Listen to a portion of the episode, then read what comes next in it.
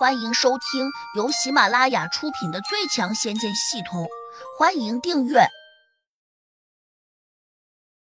第二十二章，醉翁之意不在酒。没想到胡杨一直在我面前假装好人，幸好我没有上他的当。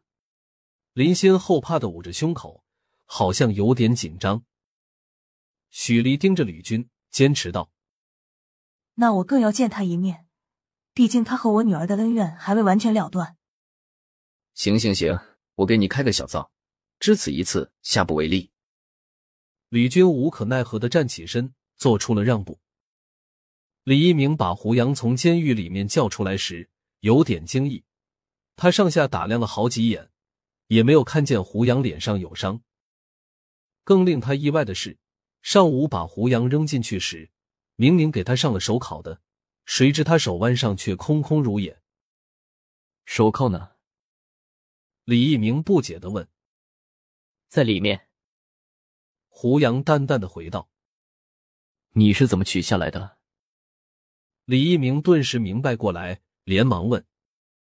胡杨冷冷的看着他说：“他自己掉下来的。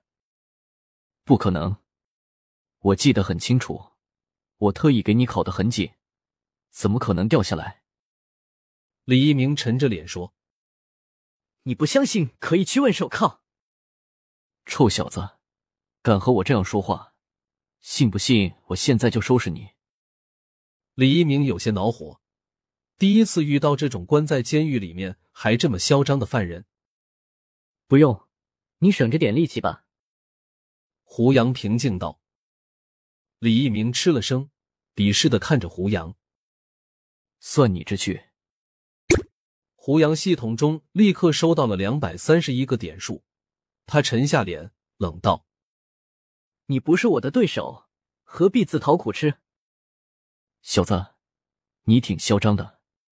我不妨告诉你，去年监狱系统比武中，本人拿了散打冠军。话虽这样说，他的右手却掏出了手枪，直接顶在了胡杨的额头上。左手同时挥出一记勾拳，猛地抽了上去。他这如意算盘倒是打的挺好，以为胡杨被他用枪顶在头上，不敢乱动，他便可以用勾拳轻松够打胡杨的下颚。但是，他一拳击出时，却忽然发现拳头打在了一个棉实的东西上，再难前进半分，不禁斜眼一瞧，这才看清楚，胡杨的手掌竟牢牢的挡住了他的拳头。李一鸣立刻抖动了下右手拿着的手枪，想吓唬胡杨。谁知他刚做出这个动作，手腕处立刻传来一片酸麻。原来胡杨捏住了他的手腕，不慌不忙的往旁边推开。李一鸣心里一震，这速度太快了，都不知别人是怎么欺上来的。倘若刚才胡杨真要袭击他，估计枪口已经调过来指在他的头上了。正在李一鸣心惊的时候，胡杨已经松开了他的手，然后若无其事的往外走，毫不在意的把背影留给了他。李一鸣脸色大变，突然想到昨天李元霸留下的监控视频，额头上顿时冷汗直冒。眼前这个胡杨，即便他只有李元霸一半的身手，恐怕我十个李一鸣也对付不了。李一鸣还在想。既然吕军认为胡杨是幕后主使，说明他的功夫可能不比李元霸差。想到这里，他更加觉得自己刚才在鬼门关走了一趟。如果别人真要他的小命，他可能现在已经在黄泉路上了。李一鸣还想到一个问题：这么厉害的一个人物，在监狱里面就不应该吃李莽牛的亏才对啊！他一边招呼警员。把胡杨领到探监室去，一边把李猛牛叫了出来。等到李莽牛抱着血迹斑斑的手掌出来，他瞪直了眼睛，脸上露出了苦笑。李猛牛，你这厮平时不是挺凶吗？今天怎么闹成这样了？李莽牛不服气道：“李警官，刚才他要是像对付我一样对付你，恐怕你现在不比我好过。”李一鸣气呼呼的骂道：“滚回去！”此时，胡杨被领进了探监室，他惊讶的看见了两个熟悉的面孔。林欣一脸恨意，他母亲许丽的眼中闪着狡诈的神色。身后方向的铁门关了回来，胡杨冷冷的看着他们。许离望着胡杨，依旧是那种高高在上的神情。知道我们为什么来找你吗？胡杨淡淡的看了他一眼，不知道。哼，林心好歹和你好了几年。你却把他害成了这样，你心里不愧疚吗？